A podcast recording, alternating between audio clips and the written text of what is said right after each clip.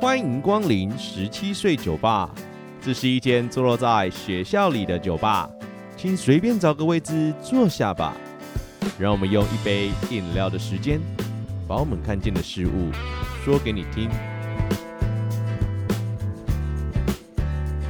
Hello，大家晚安，我是店长 Len。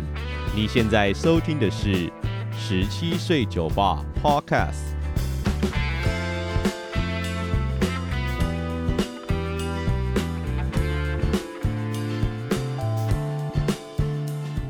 天的内容啊是在家学习特辑，每周三的在家学习啊也来到了第三集喽。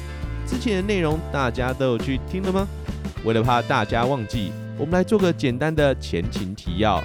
在第二十二集里，我们从交易行为聊到了司法自治原则；而在第二十四集中，我们透过婚姻聊到伴侣间的财产分配。而人与人之间还有一种关系容易出现财产上的纷争，那就是今天要说的继承制度。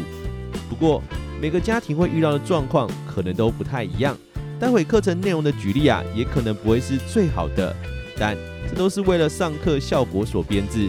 如果酒友们有觉得不妥的地方，也很欢迎在听完后提出哦。那我们就废话不多说，今天的课程就要开始喽。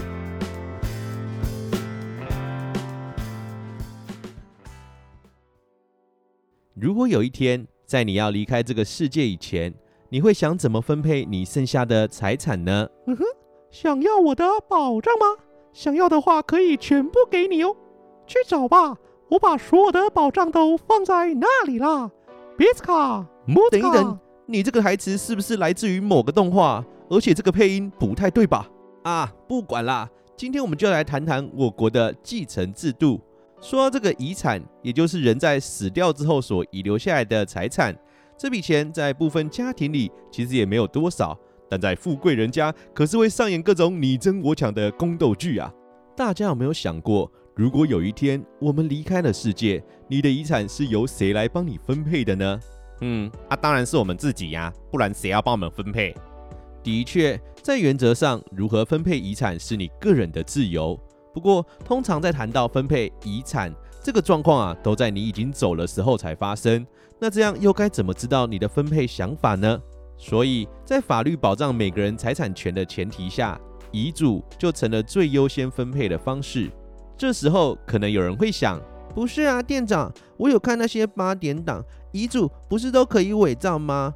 传说在中国的历史里。不就有某个清朝的皇帝就是靠偷改遗嘱才能当上的？诶，是啊，所以我国为求慎重，可是有规定遗嘱必须以法定方式订立才具有效力哦。至于有哪些方式啊，我们就补充在 IG 贴文中，感兴趣的酒友可别忘记去看看哦。对了，刚刚那个皇帝的故事啊，人家并没有偷改遗嘱哦，别再相信那些没有根据的说法啦。但天有不测风云，人有旦夕祸福。要是死亡来得太快，就像龙卷风，来不及订定遗嘱，又怕遗产分配不公，造成家族纷争，又该怎么办呢？这时候就要来谈谈法定继承的概念了。在民法中，法定继承人可以分成配偶继承人与血亲继承人两类。喂喂喂，等等啊，店长，为什么要把配偶跟血亲分开啊？一起算不是比较简单吗？之所以会把配偶与血亲分开，就是因为在立法时认为配偶之间的情谊啊会较为深刻，通常也会是生前共同经营生活的那个人嘛。毕竟要是真的感情不好，可能也都离婚了，所以配偶属于当然继承人，也就是一定有继承权的那个人哦。至于血亲继承，则得依有先无后的原则，由直系血亲卑亲属、父母、兄弟姐妹。祖父母的顺序来获得继承权。哎、欸，那个店长啊，你刚刚说什么有先无后，什么直系，什么卑，什么属的啊？那个又是什么艺术啊？啊，抱歉抱歉，一不小心就塞了太多的专有名词。所谓有先无后，就是指啊，在血亲继承的顺序中，顺位优先者先继承，后顺位者则丧失继承权。毕竟前面的东西都被人家拿完了，后面的也没什么东西可以继承啊。而直系血亲卑亲属，我们可以把它拆成直系血亲与卑亲属两个专有名词来看待。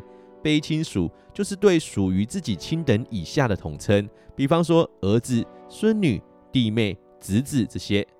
而直系血亲就是直接含有血缘关系的人，比方说你的阿公阿妈啦，你的父母啦。所以直系血亲卑亲属就是直接含有血缘关系的卑亲属。你的子女、孙子女、曾孙子女这些都是哦。这样你知道了吗？嗯嗯嗯，知道是知道的啦。啊，不过啊，店长啊，啊，你收了这么多，你还是没有说到这些人可以拿到多少钱呢？是啊，在没有订立遗嘱的情况下，每个继承人到底该获得多少比例的遗产，在法律中可是有规定好的哦。这种法律规定你应该继承的部分，就被称为应继份。至于每个继承人的比例分配啊，店长一样放在我们十七岁酒吧的 IG 贴文中哦。不过，你可能听过以下的故事：伦伦在生前有妻子与子女各一人，在订立遗嘱时，伦伦与自己的儿子泽泽刚大吵了一架，所以在遗嘱里要求将三百万的资产全数留给妻子与女儿，一毛都不给儿子。然而，这样的做法让泽泽非常愤怒，所以在伦伦死后，一状告上法院。要求法官将原本属于他的遗产归还。你们觉得法律应该要保障泽泽的继承权，还是应该要尊重伦伦立遗嘱的分配权呢？哼哼，啊，这还用说？啊，当然是尊重伦伦立遗嘱的分配权呐！啊，不然你前面讲下子，阿米些讲心酸呢？的确，我们在节目前段就说到，法律保障每个人的财产权，所以才有立遗嘱这种方式，但。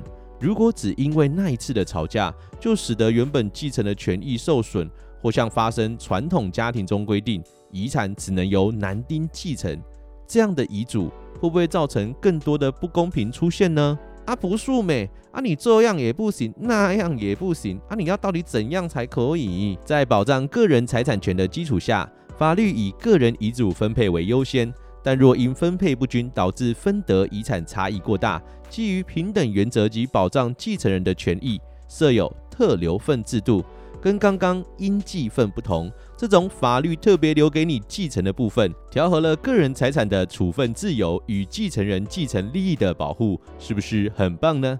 至于特留份的部分，就留到我们进教室再来解释吧。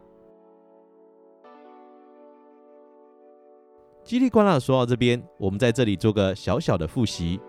今天的课程内容主要是要说说关于我国的遗产继承制度。我们从到底谁可以决定遗产的分配下手，有透过自行订立法定遗嘱的自定继承，也有透过法律分配的法定继承。在法定继承中，我们也谈到民法将继承人分为配偶继承人与血亲继承人两种。由于血亲继承人需依照有先无后的原则取得继承权，所以也被称作是顺序继承人。最后，我们也说到实际继承的部分，除了最基本透过法律规定你应该继承多少的应继分，也有基于平等原则及保障继承人权益的特留份。至于应继分与特留份的计算，我想用说的可能也很难说明。如果有想弄清楚的酒友，除了直接向店长询问以外，店长也会把各个继承比例与内容写在贴文中。真的要麻烦酒友们去看看讲义喽。至于代位继承与部分继承法中的特例，店长觉得这样一次讨论啊会太过于复杂。毕竟继承的问题在每个家庭中就可能形成不一样的状况，一次要说完啊还真的是不容易呢。所以大家要记得透过其他资讯载体来获得知识哦。那在节目的最后，店长也想对大家做个简单的提问：在刚刚伦伦遗产分配的故事中，如果伦伦的老婆在伦伦死掉后向法院申请剩余财产差额分配请求，是否可行呢？这样是否会影响到他们子女的财产继承呢？A，我觉得会，毕竟阿伦死掉代表他跟他老婆的婚姻关系终止了，他的确可以申请剩余财产差额分配请求。B。我觉得不会，因为政府会保障子女的遗产继承权。C 其他，欢迎各位酒友到我们的 IG 说说看你的想法哦。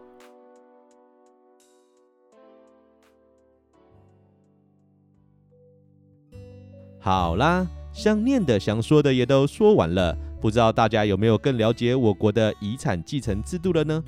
本集啊，也是我们尝试将课程 podcast 化的产出，中间一定还有许多值得改进的空间，希望大家可以把你的想法与建议透过 IG 告诉我们哦。目前我们节目已上传到各个 podcast 平台上，再麻烦大家帮我们关注、订阅。如果你是 Apple Podcast 与 MixerBox 上的朋友，也可帮忙刷个五星好评，拜托拜托啦！对了对了，不知道大家有没有发现我们 IG 的个人档案连接改变了呢？未来不论是想收听最新的一集，还是想要跟店长说说话，请店长喝杯啤酒的酒友们，都可以透过连接找到我们哦。那今天就先这样啦，祝大家有个美好的夜晚，拜拜。